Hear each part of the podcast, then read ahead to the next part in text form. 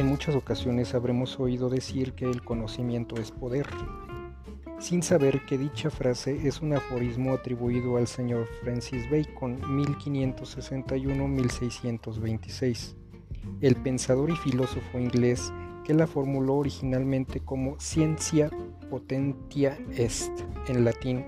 Sin embargo, Bacon desarrolló más ampliamente la noción de ipsa scientia potentias est. La ciencia misma es el poder. Bienvenidos a mi podcast. Soy profesor. Aquí hablaremos acerca de el tópico educación primaria. Bienvenidos.